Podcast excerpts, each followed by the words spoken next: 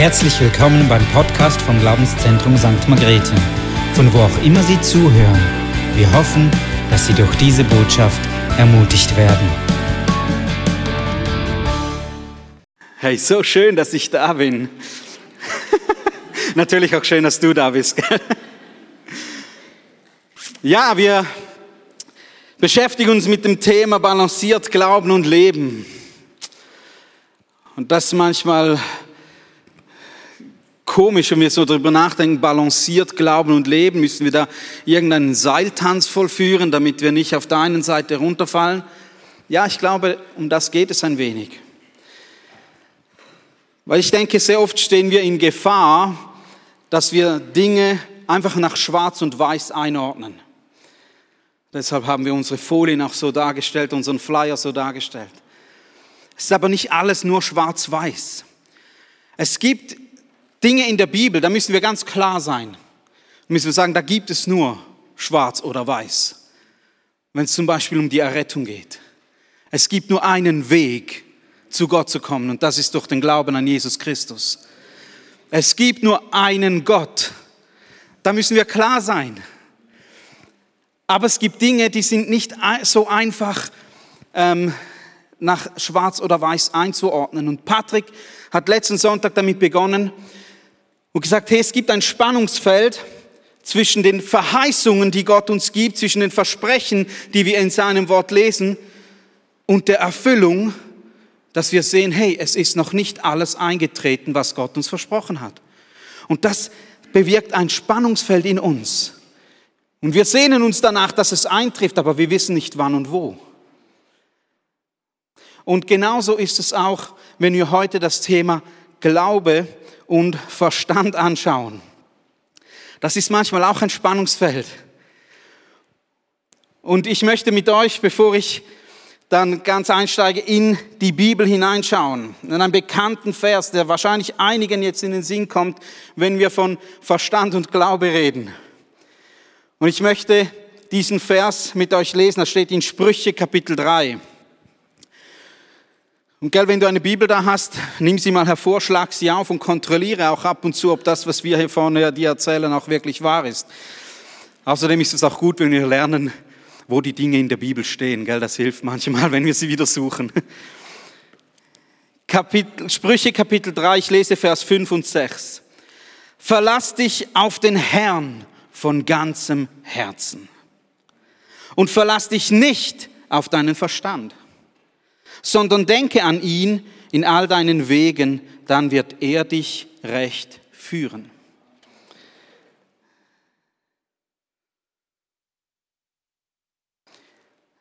Glaube und Verstand werden sehr oft und zum Teil auch aufgrund genau dieser Bibelstelle, die wir eben gelesen haben, als Gegenteile angesehen, die nicht viel miteinander zu tun haben. Und Manchmal hat man das Gefühl, dass zwischen Glaube und Verstand sogar schon fast eine Art Feindschaft besteht. Und so kommt es, dass auch zwischen diesen zwei Kategorien von Menschen, die Menschen, die glauben und die Menschen, die nicht glauben, ich setze das mal so in Anführungszeichen, dass da hitzige Diskussionen entstehen, weil man den anderen genau eben von seiner Meinung überzeugen will. Und viele Menschen, die von sich behaupten, dass sie rational sind, die stempeln dann den Glauben als etwas Irrationales ab, als eine Art Krücke für willensschwache und emotional instabile Menschen, die einfach irgendwie eine Art imaginäre Unterstützung benötigen, oder? Damit sie das Leben bewältigen können. Es gibt einen österreichischen Neurologen, man nennt ihn auch den Gründer der Psychoanalyse. Und ein Atheist, ihr kennt ihn vielleicht unter dem Namen Sigmund Freud. Der hat sogar mal in einer seiner Arbeiten über Religion Folgendes gesagt. Die Gläubigen geben einer vagen Abstraktion, die sie für sich selbst kreiert haben, den Namen Gott. Das ist das, was manchmal Menschen denken, die versuchen rational zu sein das Gefühl, die das, das Gefühl haben, die Menschen, die glauben, das ist eine Eigenkreation, das hat nichts mit dem Verstand zu tun, das ist irgendwie abstrakt. Und Menschen werden belächelt, wenn sie an Jesus Christus glauben. Aber es gibt auch die andere Seite. Es gibt dann auch Christen, die den Menschen, die nicht glauben, das Gefühl geben, sie müssen ihren Verstand über Bord werfen. Und sie müssen ihn verlassen und sagen, hey, es ist ein Hindernis, damit du überhaupt zum Glauben kommen kannst. Und die Christen belächeln dann ihrerseits Menschen, die nicht glauben. Und das ist auch nicht okay. Ist auch nicht okay. Und ich bin so froh, ich war sehr herausgefordert, als Patrick mir dieses Thema zugeteilt hat. Und ich bin so froh darüber, dass ich hier ein bisschen hineintauchen konnte, mich damit auseinandersetzen durfte, musste.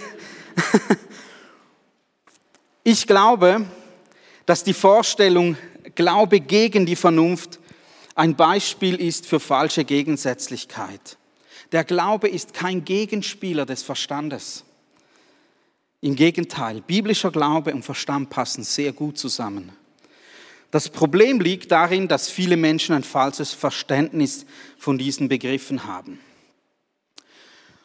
Und ich möchte zuerst einmal dazu kommen und erklären oder versuchen zu erklären, soweit ich es verstanden habe, was Verstand und Glaube denn ist. Und schaut mal, ich habe immer versucht, so ein bisschen herauszufinden, was verstehen, was versteht man in unserer Gesellschaft unter diesen Begriffen und was versteht die Bibel darunter. Beim Begriff Verstand sagt zum Beispiel der Duden, es ist die Fähigkeit zu verstehen, es ist die Fähigkeit, Begriffe zu bilden, Schlüsse zu ziehen, zu urteilen und zu denken. Das, so definiert jetzt Duden mal den Verstand. In der Bibel sehen wir ganz, ganz viele verschiedene Begriffe.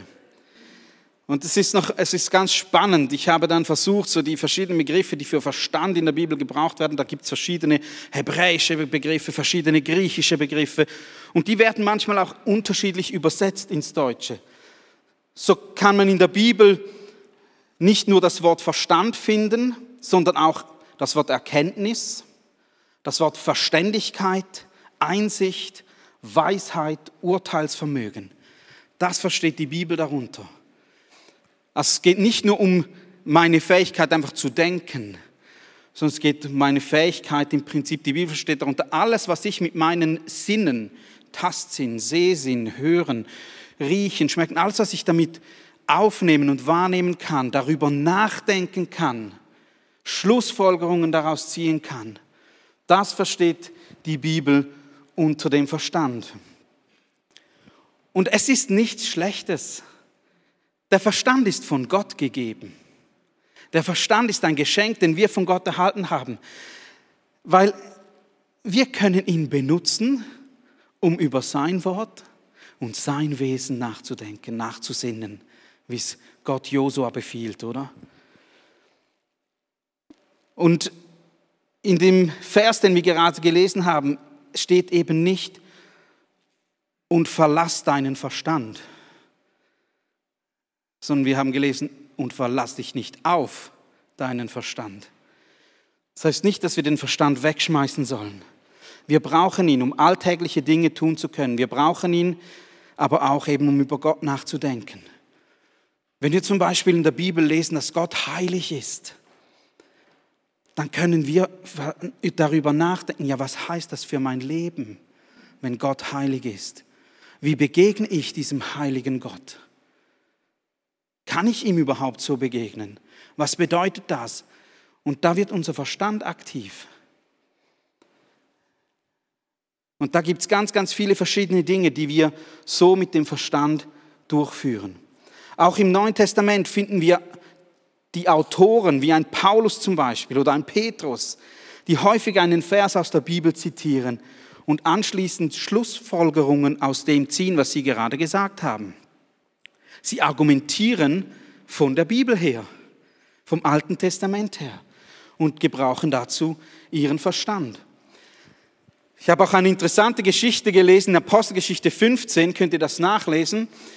Dort diskutieren die Jünger in Jerusalem, weil sie merken, hey, Gott beruft jetzt auch die Heiden, nicht nur die Juden, zum Glauben an Jesus Christus. Müssen die denn jetzt genau dasselbe machen wie die Juden, nämlich sich beschneiden lassen, sie dürfen gewisse Dinge nicht mehr essen und, und, und, und, und. Gelten diese Gesetze jetzt auch für die Heiden, wenn sie zu Jesus kommen? Und dann im Vers 6 steht etwas ganz Interessantes, dass sie viel miteinander diskutiert haben und viel miteinander beratet haben, bevor dann Petrus aufstand und etwas sagte. Das, da war der Verstand aktiv bei den Jüngern. Die haben ihn nicht einfach ausgeschaltet, sondern war der Verstand aktiv.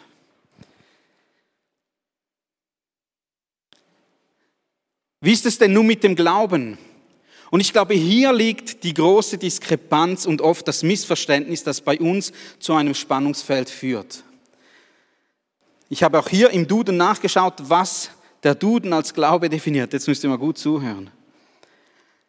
Der Glaube ist eine gefühlsmäßige, nicht von Beweisen oder Fakten bestimmte, unbedingte Gewissheit oder Überzeugung. Eine gefühlsmäßige und nicht durch Beweise und Fakten bestimmte Überzeugung. Das ist das, was offenbar unsere Gesellschaft unter Glauben versteht. Und hierin liegt ein großes Spannungsfeld. Wenn man den Glauben nämlich so definiert, dass er nicht auf Beweisen beruht, dass er nur auf Gefühlen beruht, dann ist es vom Verstand her wirklich unvernünftig, etwas zu glauben. Aber die Bibel versteht etwas anderes unter Glauben. Ich habe hier mal eine, äh, ein Zitat aus einem Wörterbuch zur Bibel ähm, herausgenommen und ich finde diese Definition ganz schön. Es hat so ein schönes Wort drin, das werdet ihr heute von mir ein paar Mal hören. Glaube heißt im allgemeinsten Sinn, die Äußerung einer Person im Vertrauen auf sie frei anzunehmen. Beim Glauben handelt es sich immer um ein dialogisches Beziehungsgeschehen zwischen Personen, dessen Gelingen oder Misslingen völlig von der Glaubwürdigkeit dessen, dem geglaubt wird, abhängt. Mit anderen Worten, wenn ich jemandem vertrauen will oder Glauben schenken möchte, dann muss ich ihm vertrauen können und muss entscheiden können, ist diese Person vertrauenswürdig oder nicht. Es geht nicht einfach nur um eine Gefühlsmäßigkeit, sondern es geht darum, ob ich diese Person als vertrauenswürdig einschätzen kann. Es ist ein Beziehungsgeschehen. Glaube hat mit Beziehung zu tun, Glaube hat mit Vertrauen zu tun. Und nicht einfach nur so, ja, ich glaube, morgen wird schön Wetter. Das ist nicht der Glaube, den die Bibel versteht, sondern es geht um Beziehung. Und wenn wir Glaube nämlich so definieren, wie es die Bibel macht, dann können wir auch sehen, dass sich Verstand und Glaube nicht widersprechen, sondern eigentlich zu einem wunderbaren Zusammenspiel ergänzen. Ich mache ein Beispiel. Angenommen, ich will jemandem, oder jemand kommt zu mir und sagt, hey, kannst du mir bitte Geld leihen? Dann gehen bei mir Gedanken durch, oder? Ist diese Person vertrauenswürdig? Kann ich ihr dieses Geld anvertrauen? Und ich überlege mit meinem Verstand, dasselbe auch wenn ich zum Beispiel einer Person ein Geheimnis anvertrauen möchte, etwas, das intim ist, dann überlege ich mir, vertraue ich dieser Person dieses Geheimnis an? Ist diese Person für mich vertrauenswürdig? Und ich kann es sagen, das kann ich nicht bei jeder Person sagen. Wenn ich meiner Frau Geld ausleihen will, kein Problem. Die hat sogar meine Bankdaten, die kann mit meinem Geld machen, was sie für gut und richtig empfindet, weil ich ihr vertraue. Mit der Verkäuferin in der Migro ist das aber nicht so. Die hat nicht einfach Zugriff auf mein Geld. Ich kenne sie nicht. Ich vertraue ihr nicht.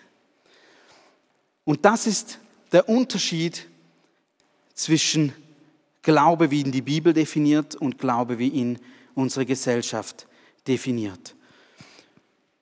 Und verstehst du, trotz meines Abwägens mit meinem Verstand muss ich immer einen Schritt des Glaubens tun.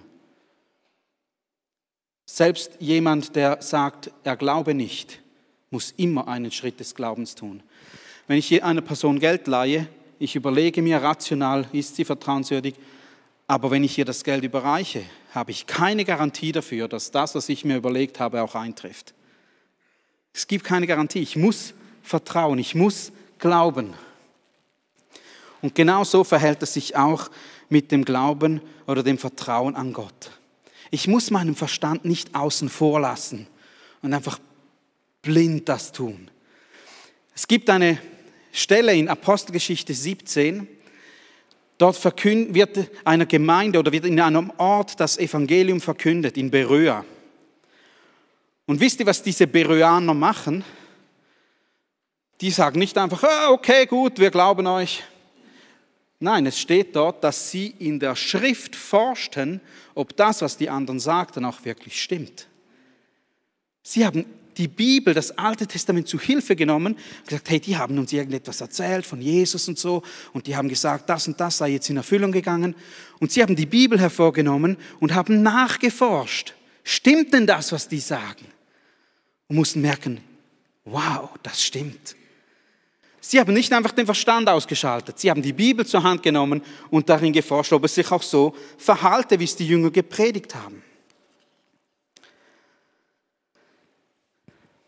Also wir können sowohl unseren Verstand brauchen als auch Glauben. Es sind nicht Dinge, die sich einfach grundsätzlich widersprechen. Jetzt gibt es allerdings ein Problem, nämlich den Unterschied zwischen dem menschlichen Verstand und Gottes Verstand. Der Mensch hat zwei Probleme, wenn es um seinen Verstand geht.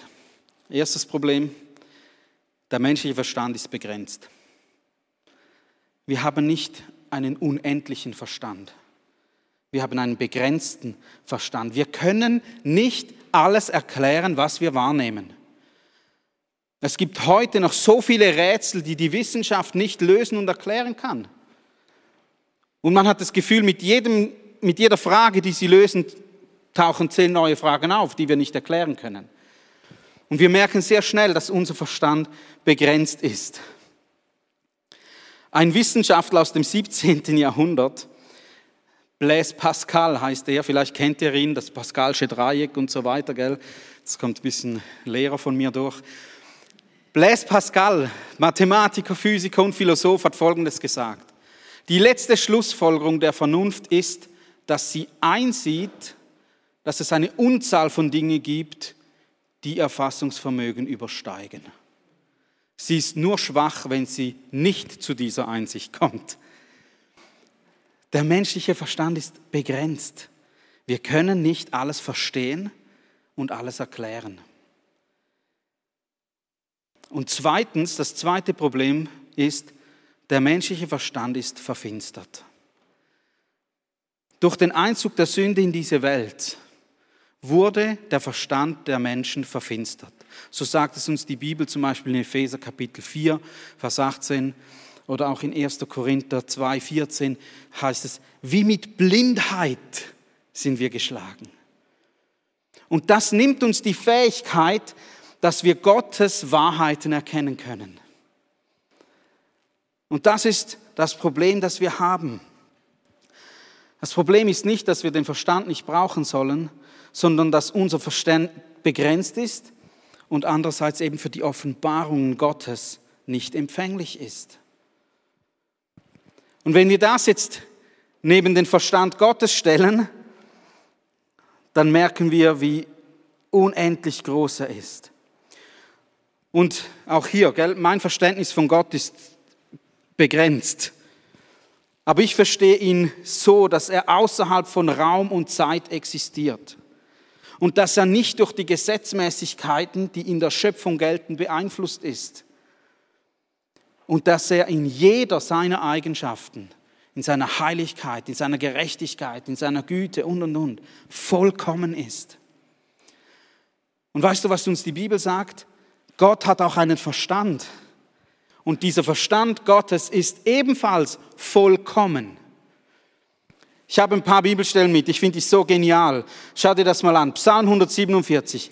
Groß ist unser Herr und reich an Macht. Sein Verstand ist unermesslich. Das ist unser Herr.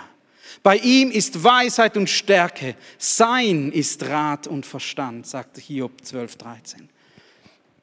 Weißt du nicht? Hast du es nicht gehört? Der ewige Gott, der Herr, der die Enden der Erde geschaffen hat, wird nicht müde noch matt. Sein Verstand ist unerschöpflich, sagt uns Jesaja.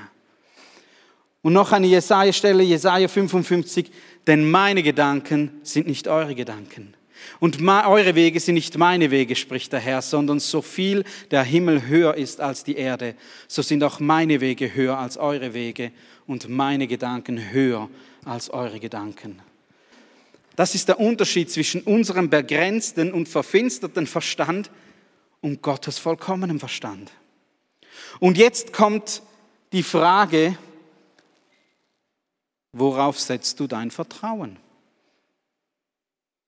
Jetzt musst du wählen. Was schätzt du als vertrauenswürdiger ein? Dein begrenztes Verständnis oder Gottes Verstand? Und das ist eine Glaubensfrage, die wir für uns selbst beantworten müssen. Es ist eben ein Beziehungsgeschehen. Es ist die Frage, worauf setze ich mein Vertrauen? Auf mich selbst oder auf Gott, der allwissend ist, der vollkommen gut ist, der heilig ist, der gerecht ist und der alles, was existiert, erschaffen hat. Ich habe mich für Gott entschieden. Die Frage ist, wofür entscheidest du dich?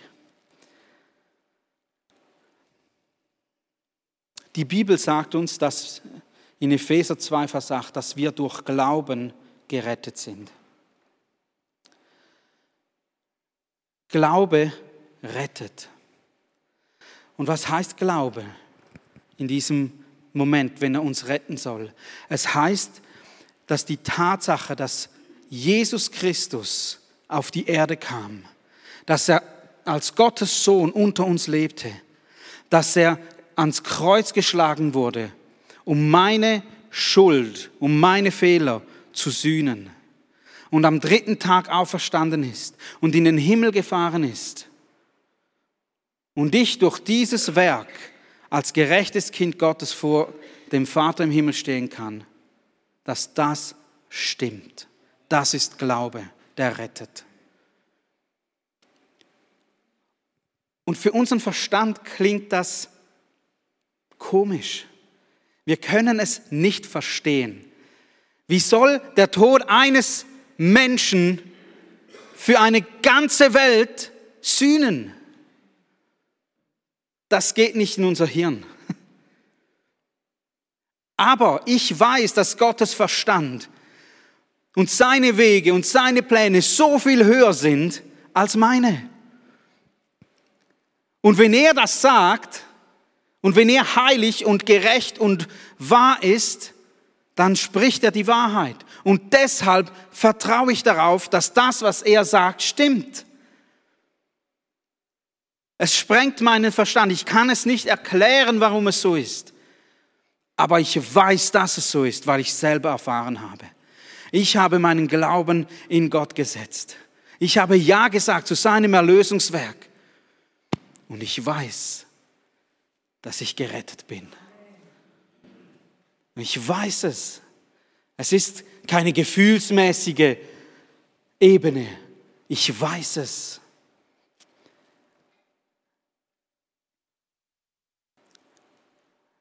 In Römer 10, Vers 9 bis 11 sagt Paulus Folgendes. Denn wenn du mit deinem Mund Jesus als den Herrn bekennst und in deinem Herzen glaubst, dass Gott ihn aus den Toten auferweckt hat, so wirst du gerettet. Darauf gründet mein Vertrauen.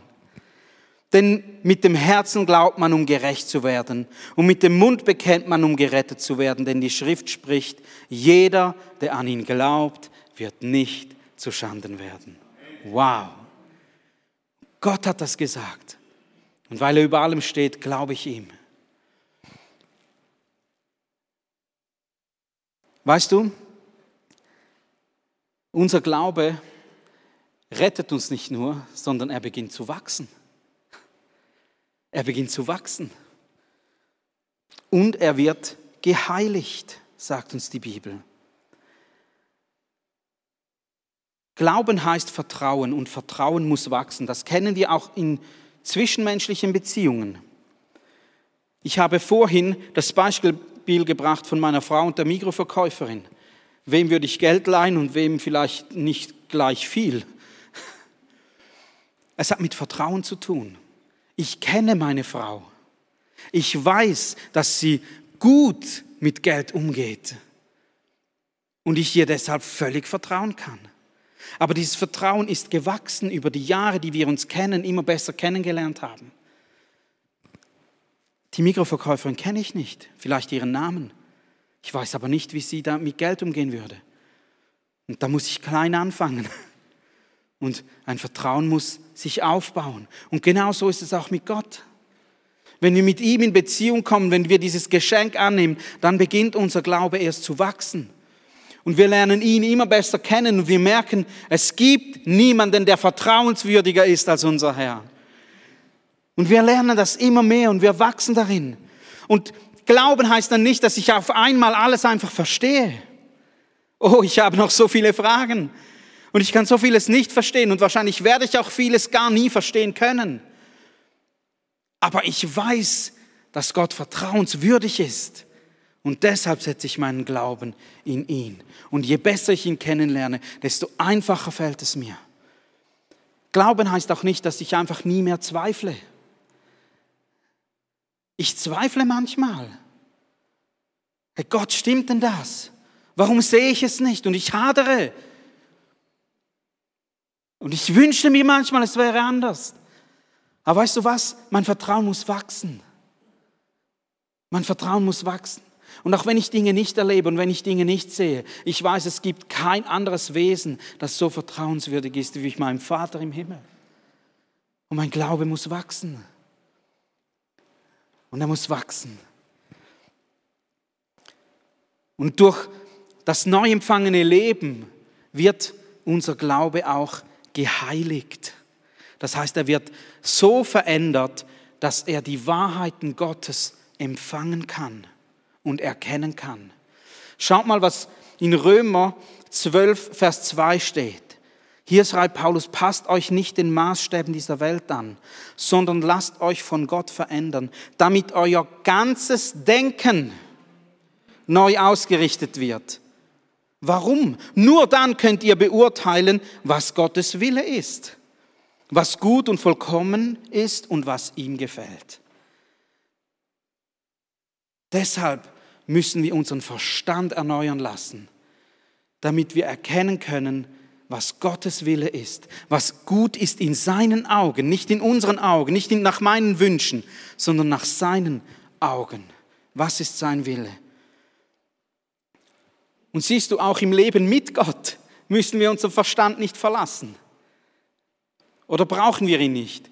Aber wir müssen ihn erneuern lassen, damit wir seine Wahrheiten erkennen dürfen. Glauben heißt auch, nach den Ordnungen Gottes zu leben. Wenn ich nämlich ihm vertraue und glaube, dass das, was er sagt, wahr ist, dann werde ich auch so leben, wie es er sagt. Wir werden nämlich erkennen, dass seine Wege richtig sind. Und wir haben gelesen in Sprüche 3, Vers 5, vertraue auf den Herrn von ganzem Herzen und verlass dich nicht auf deinen Verstand. Das heißt nicht eben den Verstand verlassen, sondern mein Vertrauen schenke ich eher Gott als meinen eigenen Überlegungen. Denn genau im Vers 6 danach kommt schon das Wort, sondern denke an ihn. Ah, also doch mit Verstand. Ich muss ja denken. Denke an ihn auf allen deinen Wegen. Was heißt das? Wenn ich unterwegs bin in meinem Alltag, dann überlege ich mir, Gott, was möchtest du, dass ich tue? Wie möchtest du, dass ich mit meinen Kindern, mit meiner Frau umgehe? Wie möchtest du, dass ich meinen Mitmenschen begegne? Wie möchtest du, dass ich mit meinen Finanzen umgehe? Wie möchtest du, dass ich dies und das tue? Das heißt dann, dass wir darüber nachdenken auf allen unseren Wegen, was er möchte. Und so lernen wir es immer mehr, dass wir im Glauben leben. Und auch hier gibt es Dinge, die ich verstandesmäßig nicht verstehe. Ein Thema ist Vergebung. Warum soll ich dem nochmal vergeben? Oh, das ist Petrus so, so toll, oder? Herr, siebenmal? Soll ich ihm siebenmal vergeben? Das wäre ja schon super, oder? Gott sagt, nein, nein, nein, nein. Vergib ihm einfach. Vergib ihm, immer und immer wieder.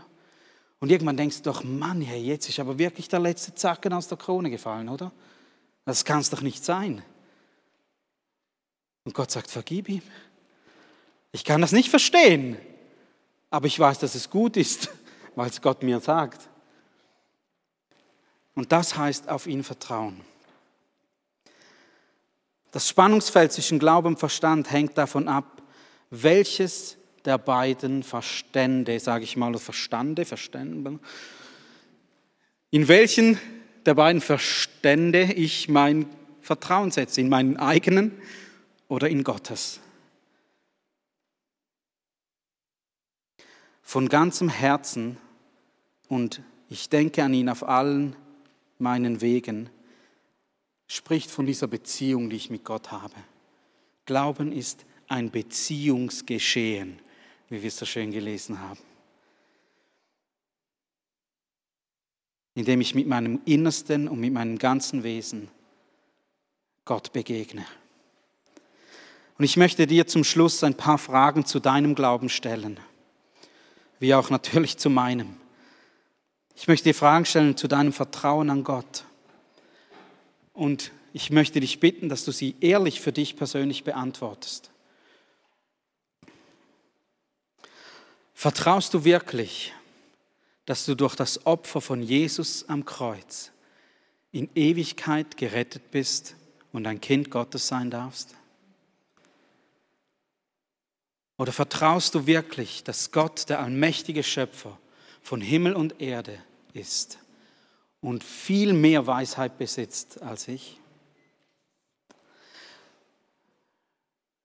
Vertraust du, dass Gottes Wert und Gebete gut und mir zum Schutz und Segen gegeben sind?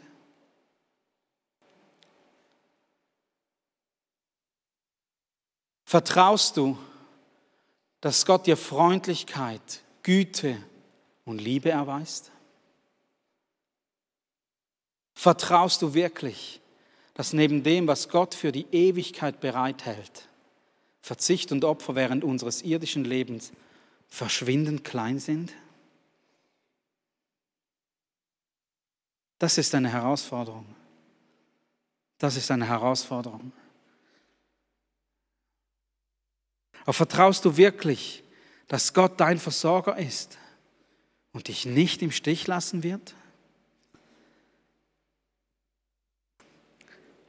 Und hier geht es nicht um einen Test, um zu sehen, ob du bestanden hast oder nicht sondern hier geht es darum, dass du jetzt in dem nächsten Moment ehrlich zu Gott kommst und sagst, Gott, hier habe ich, hier habe ich Schwierigkeiten, dir ganz zu vertrauen. Hier habe ich Schwierigkeiten zu glauben. Ich weiß es nicht. Hilf mir. Und ich bin überzeugt, dass Gott dir heute Morgen begegnen möchte. Ich bin überzeugt, dass er dir neuen Glauben schenken möchte, dass er deinen Glauben wachsen lassen will und dass dein Vertrauen in ihn fester sein darf und gegründet sein darf. Und wir werden nachher das Abendmahl miteinander einnehmen. Sprich mit Gott in diesem Moment. Bring ihm deine Zweifel, bring ihm das, was du nicht verstehst oder wo du Schwierigkeiten hast, ihm zu vertrauen. Leg's ihm hin und bitte ihn, dass er dir begegnet und dir hilft. Jesus, ich danke dir für dein Wort. Und ich danke dir für das vorbildliche Leben, das du auf dieser Erde geführt hast, in völligem Vertrauen und in völliger Abhängigkeit zu unserem Vater im Himmel. Herr, und du siehst unsere Kämpfe manchmal, wo wir Dinge nicht verstehen können, wo es uns Schwierigkeiten bereitet, dir zu vertrauen. Aber wir sind dir so dankbar, dass du uns hilfst durch deinen Heiligen Geist, dass du uns zu Hilfe kommst und unserem Unglauben hilfst. Hilf uns, dass wir dich besser kennenlernen können. Hilf uns, dass wir mehr von dir verstehen können. Mehr verstehen können von deiner Güte, von deiner Liebe, von deiner Heiligkeit, von deiner Gerechtigkeit. Damit wir mehr vertrauen und glauben können. Ich danke dir, Herr, dass du an unseren Herzen wirkst und dass du uns hilfst, tiefer und mehr zu vertrauen. Amen. Amen.